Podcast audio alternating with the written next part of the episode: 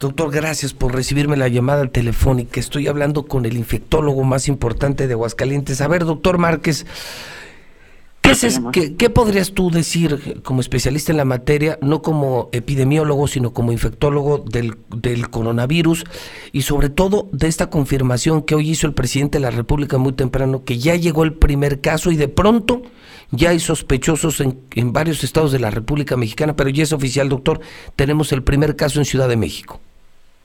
Y es correcto, estamos recibiendo todos la, la noticia a través de, los medios, de hecho desde el día de ayer que se tiene este caso sospechoso. Obviamente como está sucediendo en todos los lugares del mundo, la alerta está presente en la detección de casos y pues yo creo que esto es parte de lo que va a ir sucediendo eh, eh, a nivel global, puesto que es un virus nuevo y sería muy difícil que no se pueda propagar a nivel global. ¿no?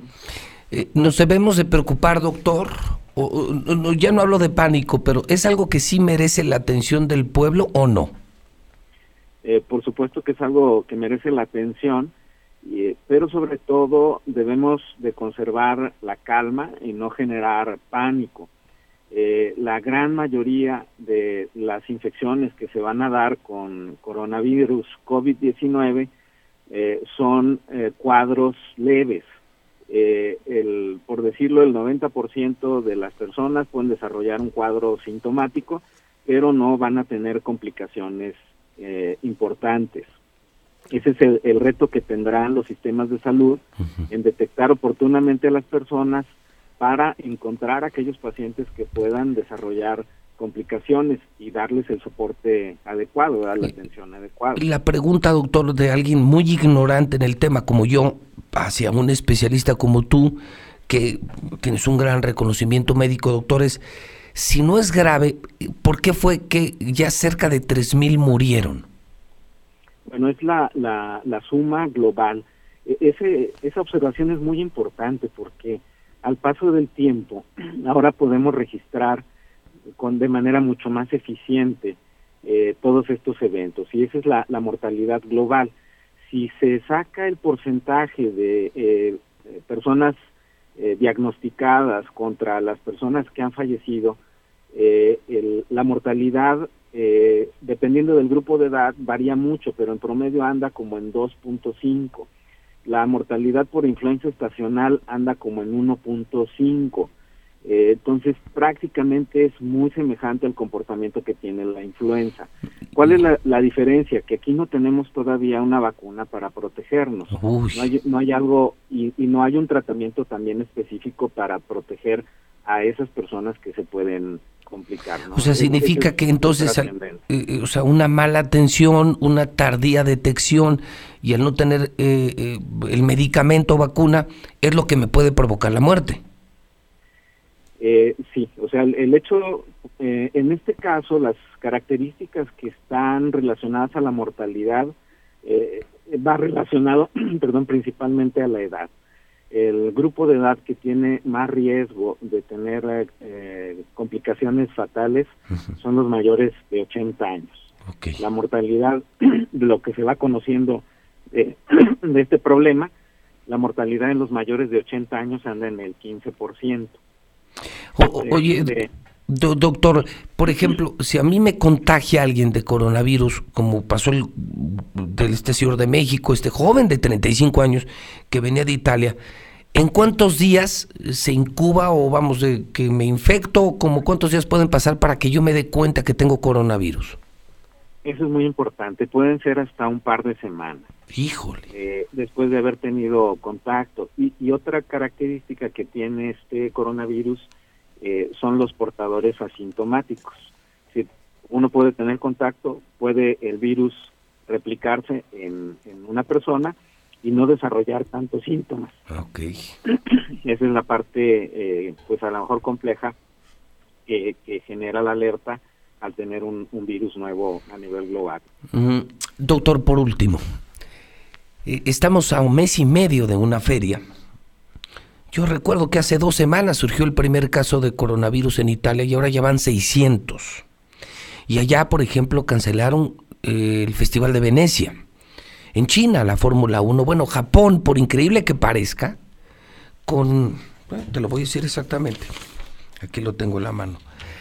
Japón esta mañana está reportando 900 casos de coronavirus.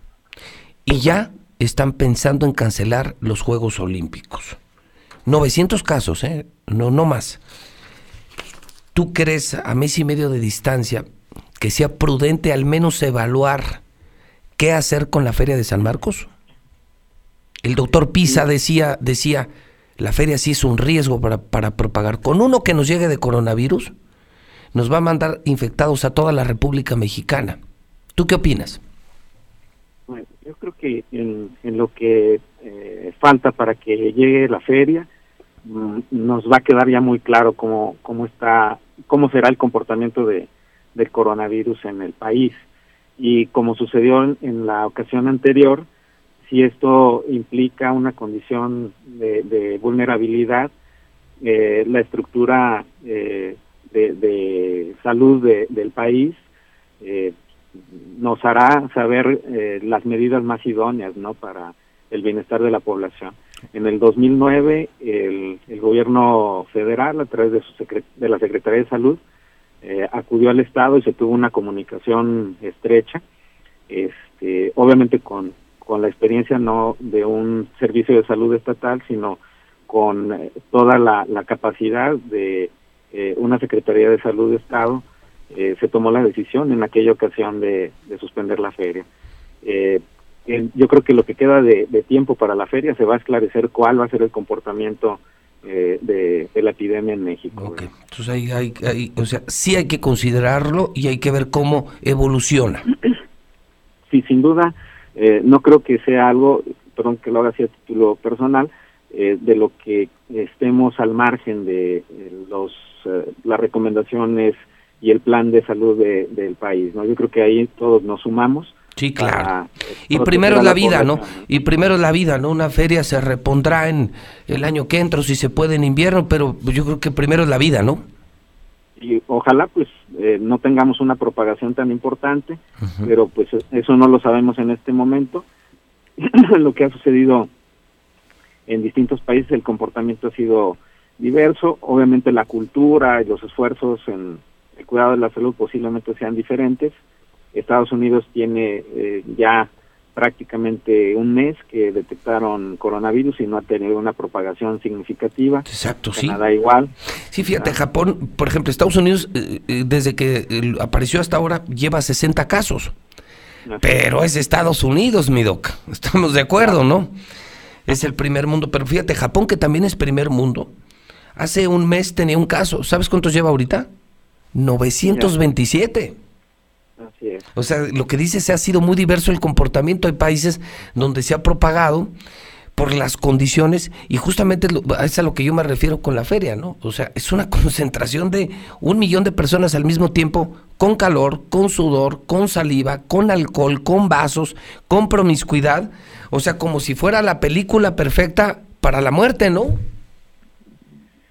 pues confiemos en que podemos enfrentar las cosas como lo hicimos en el 2009, considerando además que no somos el centro de, del problema como está haciendo China, y que sí lo fuimos en el 2009 y que pudimos superarlo en, en, ese año y seguramente vamos a lograrlo en, en este 2020 también. Dijo, oye, dijo ayer Luis Armando aquí, dijo, fue exagerado, yo no estuve de acuerdo, pero, pero valió la pena porque evitamos muertes. Es correcto. O sea, lo dijo, pues, yo no quería, me lo ordenó el presidente, eh, pero, pues ahí no quería, porque fue hasta el 25 de abril, pero tiempo después dice, sí valió la pena exagerar en salud, exagerar en salvar vidas, nunca es exagerar.